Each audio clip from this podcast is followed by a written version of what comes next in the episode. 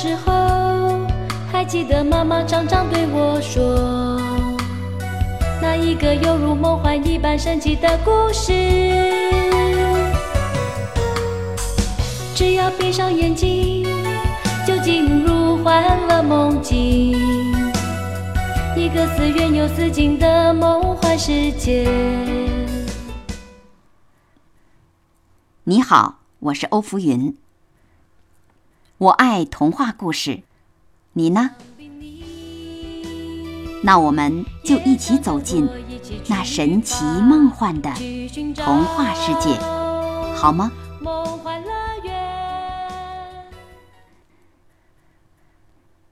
安徒生童话故事《皇帝的新装》第三集。第二集中，我们讲到。两个骗子把从皇帝那里要来的钱和各种织布材料都收藏了起来，只在空空如也的织布机上织着布。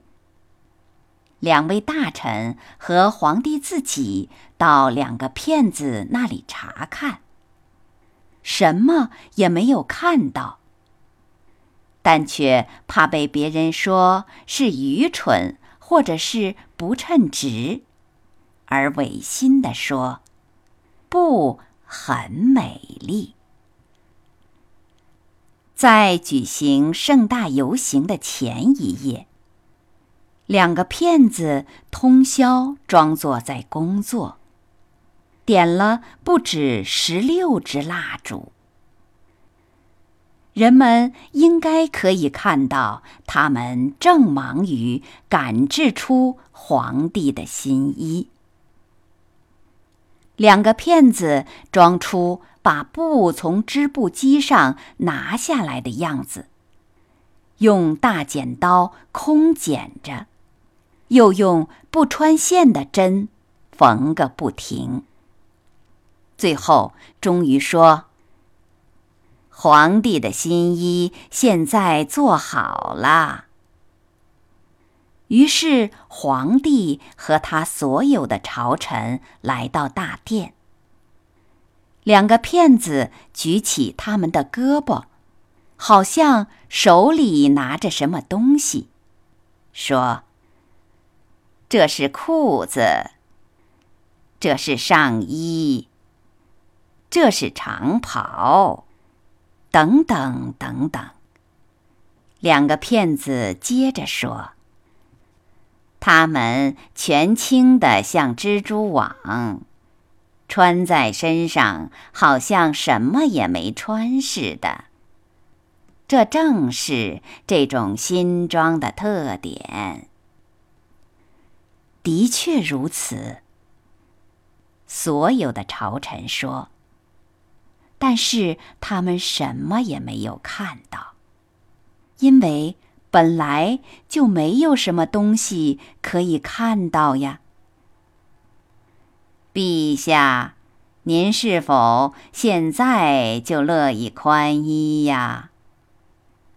两个骗子说：“如果您现在就想宽衣。”那我们可以帮助陛下，对着这大穿衣镜把新衣服穿上。皇帝脱掉衣服，两个骗子装作在他身上一件又一件的穿上新衣。最后，他们在他腰上树上要有两位最高的内侍。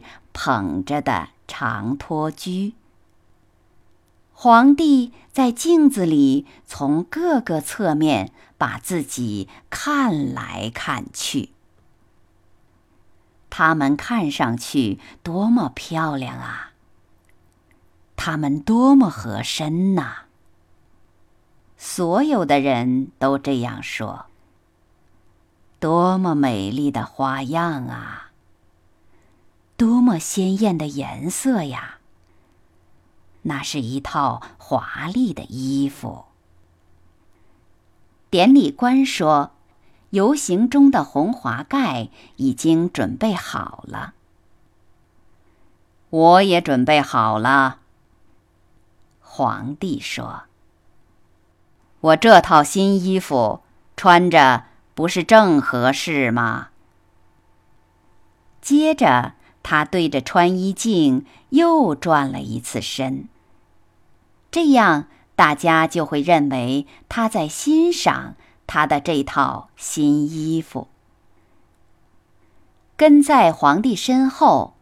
捧长袍托居的内侍，把他们的手伸到地上，像是捧起托居，再装出手上捧着什么东西的样子。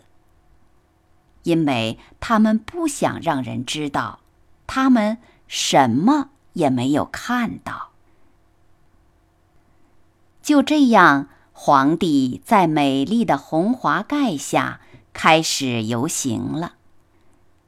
所有在街道两旁和从窗口看到他的人都说：“一点儿不错，皇帝的新衣真正是无以伦比呀！他那长袍有多么长的托裾呀，衣服多么合身呐！”没有一个人希望别人知道他什么也没有看到，因为这样一来就意味着他不称职，或者是太愚蠢了。皇帝的衣服从来没有得到过如此的称赞，但是他根本什么也没穿呀。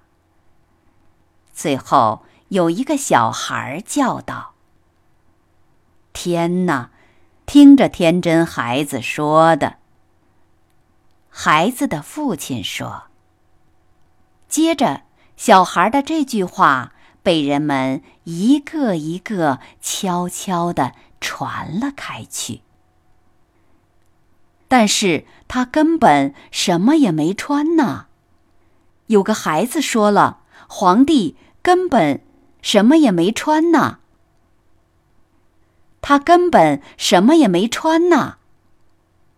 最后，所有的人都叫起来，这使皇帝大为震惊，因为他觉得他们说的话是对的。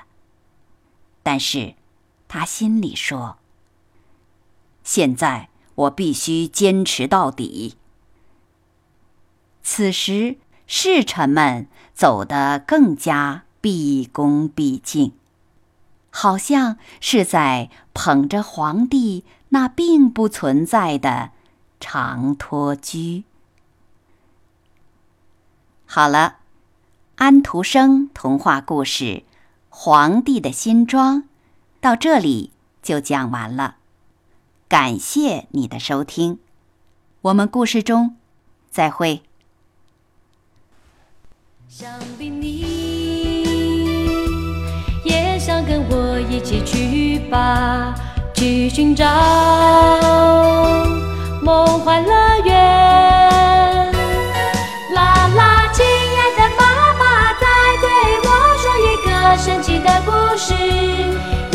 出发去寻找那梦幻乐园。